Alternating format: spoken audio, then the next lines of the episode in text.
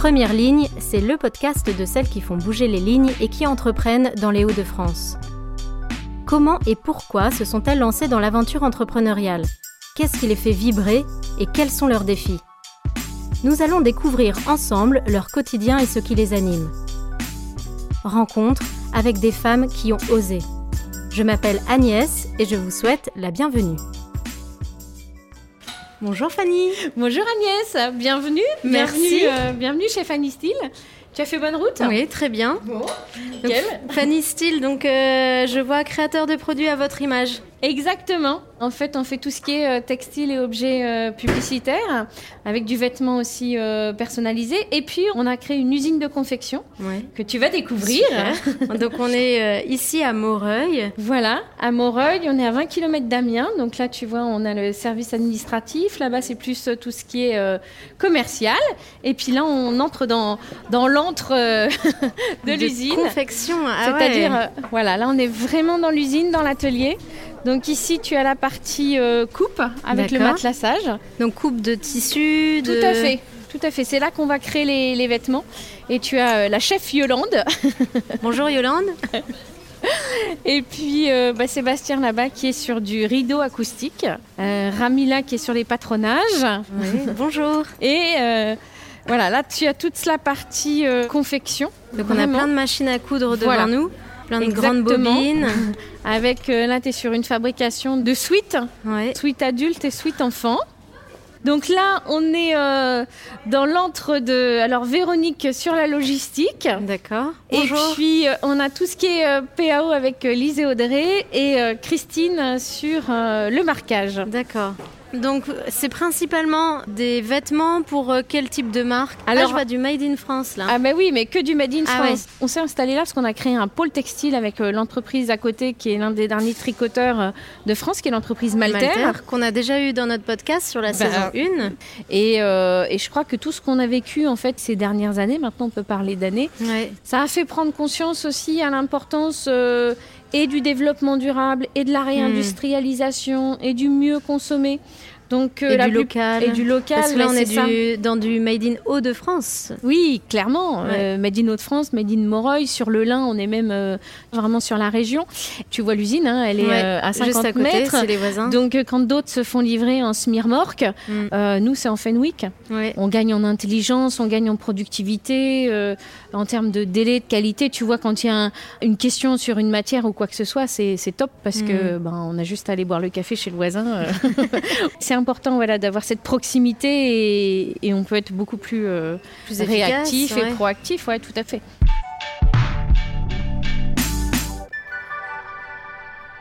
On arrive dans le showroom. Il y a pas mal d'objets autour de nous, euh, des vêtements professionnels. On voit des couleurs un peu flashy, comme on peut voir sur la route. Tout Et à fait. Des gourdes, des carnets. C'est la partie plutôt développement durable. Ouais, tout à fait. Ouais, ouais, tu vois des matières euh, recyclables, euh, recyclées. On a du carton, du liège, euh, des graines.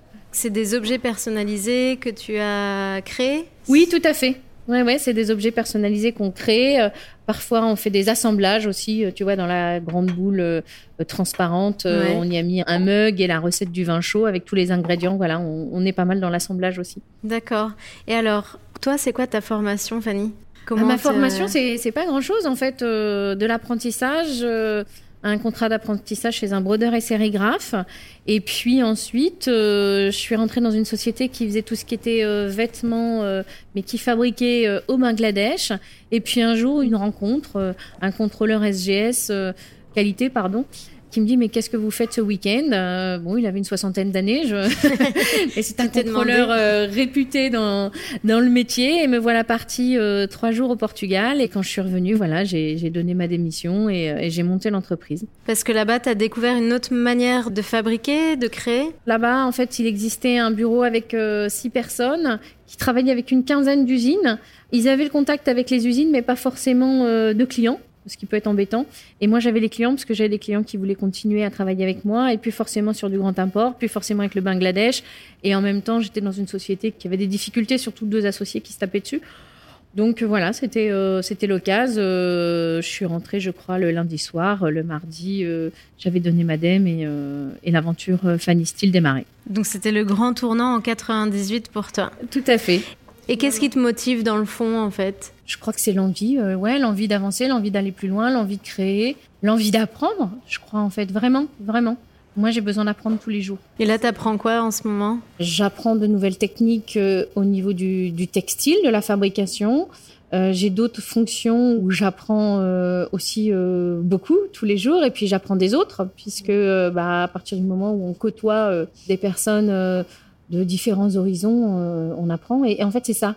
Je suis vraiment profondément euh, persuadée que de la diversité naît la richesse. Mm. Et moi, je me nourris des rencontres. Chaque rencontre euh, nourrit peut-être euh, ta créativité, celle dont tu Ouais, peut-être aussi. Puis la notion de plaisir. Pour moi, la notion de plaisir est primordiale dans une vie. Et, euh, et une rencontre, euh, ouais, c'est du plaisir, c'est de l'échange. je crois que c'est ça. Apprendre, le plaisir, l'envie d'avancer l'envie d'entrepreneur en fait. Mais je crois que c'est ça être un entrepreneur. Mmh. c'est être souple euh, aller toujours de l'avant euh, savoir se remettre en question euh, savoir euh, s'orienter différemment. Euh, là bah, quand l'événementiel s'est arrêté du jour au lendemain pendant le Covid. Bah oui parce que en fait finalement en 2020 tout ça s'est arrêté brutalement parce qu'on était fortement lié avec l'événementiel. Bah, il a fallu rebondir donc euh, rebondir, c'était créer une usine de confection, c'était aller euh, vers du Made in France, c'était euh, encore plus de développement durable et tout et tout quoi. Et alors aujourd'hui, tu es entouré d'une trentaine de personnes ça autour de toi.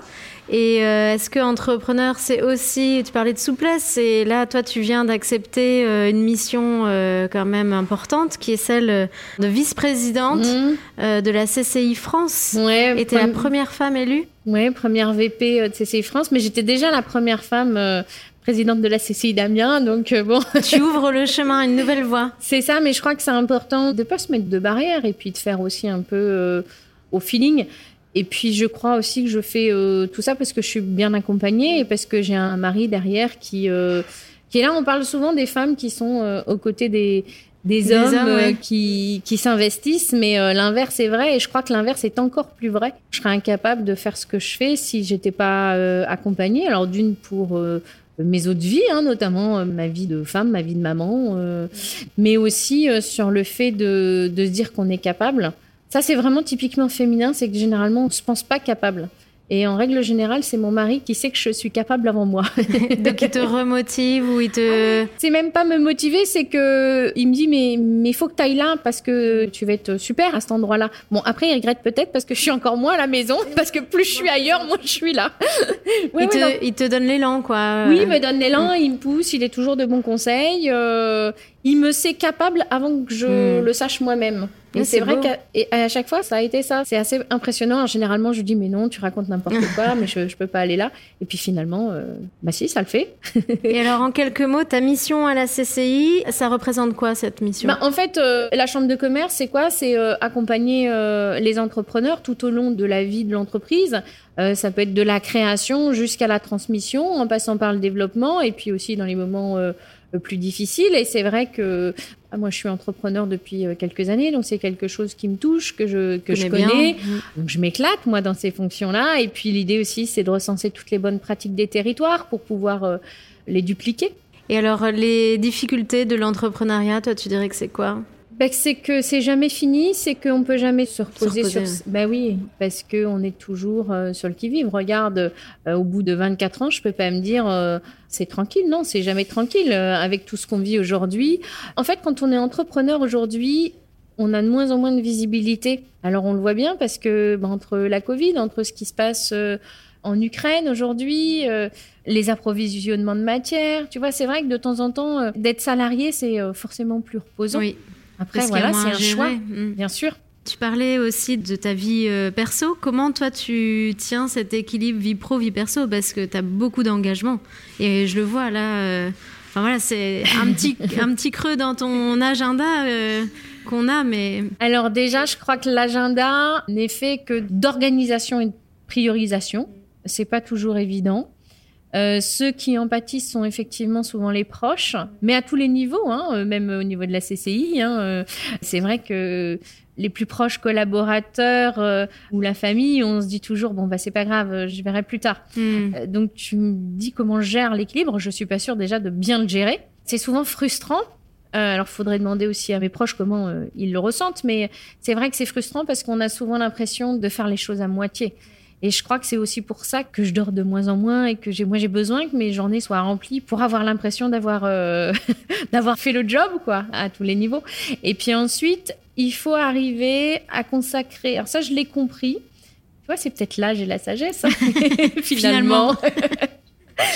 Euh, je crois qu'il faut du temps, mais euh, finalement du temps de qualité. C'est pas toujours évident, même si on le sait, mais euh, du temps de qualité, c'est se dire bon, allez, je pose le téléphone une heure et je me consacre pendant une heure à ce que je fais, ou à mes enfants, ou à mon mari, ou à l'activité que je suis en train de faire. Ça, c'est le plus dur. Et c'est finalement comme ça que tu peux gérer cette frustration de faire les choses à, moitié? Oui, je, pense que ça, c'est commun à tous ceux qui entreprennent. Oui, bien sûr. Donc je pense que, que c'est ça. Et puis après, il faut aussi apprendre à déléguer. Euh, ce qui n'est pas toujours euh, facile parce que moi je suis une boulimique de boulot, une boulimique d'apprendre et c'est vrai que euh, bah, faire des choix c'est renoncer aussi. Et ce qui m'intéresse aussi c'est de m'entourer et puis pouvoir monter mes collaborateurs ou les gens qui m'entourent en compétences pour pouvoir déléguer. Alors là ça va être sympa pour ce mandat-là parce que le premier mandat en fait tu es obligé de bah, d'apprendre, de comprendre comment ça marche, parce que pour déléguer, il faut aussi savoir où sont les pièges, ou euh, euh, comment ça se passe. Et là, j'en suis au deuxième mandat, en tous les cas, en tant que présidente de la CCI Amiens Picardie. Donc, euh, c'est sympa parce que, voilà, peux... T'as des perspectives. Oui, et puis une, une, jolie équipe, alors 50% de renouvellement, mais aussi avec des personnes qui étaient là avant, donc c'est intéressant. On avait déjà un bon bilan sur le premier mandat, mais là, on va pouvoir s'éclater à ce niveau-là. Et puis, 50% euh, de femmes, ce qui est rare euh, dans le monde consulaire. Donc, euh, Ça fait partie de tes priorités ou ça vient parce que ça vient? Je suis pas du genre ultra féministe et tout ça. Ensuite, j'ai compris avec le temps qu'il fallait pas qu'on prenne la place d'un homme, mais qu'on prenne juste notre place. Maintenant, euh, pour prendre notre place, euh, bah, il, faut, il faut la faire. Hein. Tu sais, moi, quand je me suis présentée la première fois, je vais te dire pourquoi je me suis présentée à la chambre de commerce. C'est qu'un jour, euh, mon nom est sorti et un homme, un notable sur Amiens, il se reconnaîtra et, c'est tant mieux d'ailleurs. et en fait, il a dit Ah non, pas elle, elle ira chercher ses gosses à l'école à 4h30.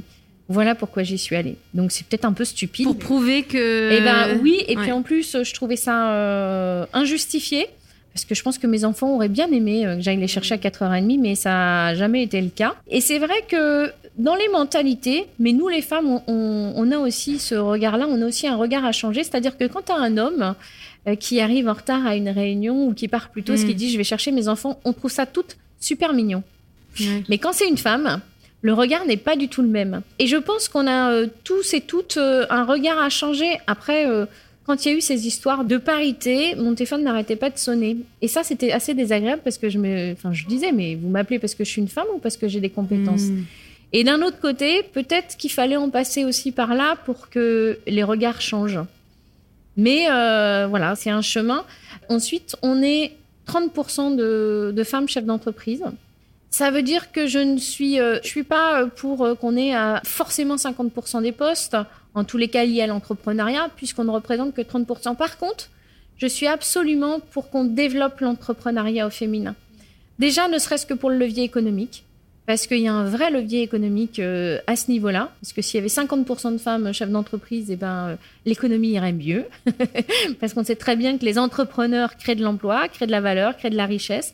Donc ça, c'est euh, c'est à mon sens extrêmement important et il faut pousser. Et pour pousser ça, je sais pas s'il faut des lois, mais en tous les cas, des témoignages. Et ce que tu fais, je trouve ça super, Agnès, c'est de faire témoigner des femmes parce que finalement, quand on a nos jeunes qui ont 15-16 euh, ans et à qui on demande, mais qu'est-ce que vous voulez faire, ils ne savent pas. Et souvent, le déclic, c'est un témoignage, c'est une rencontre. Les rencontres sont extrêmement importantes.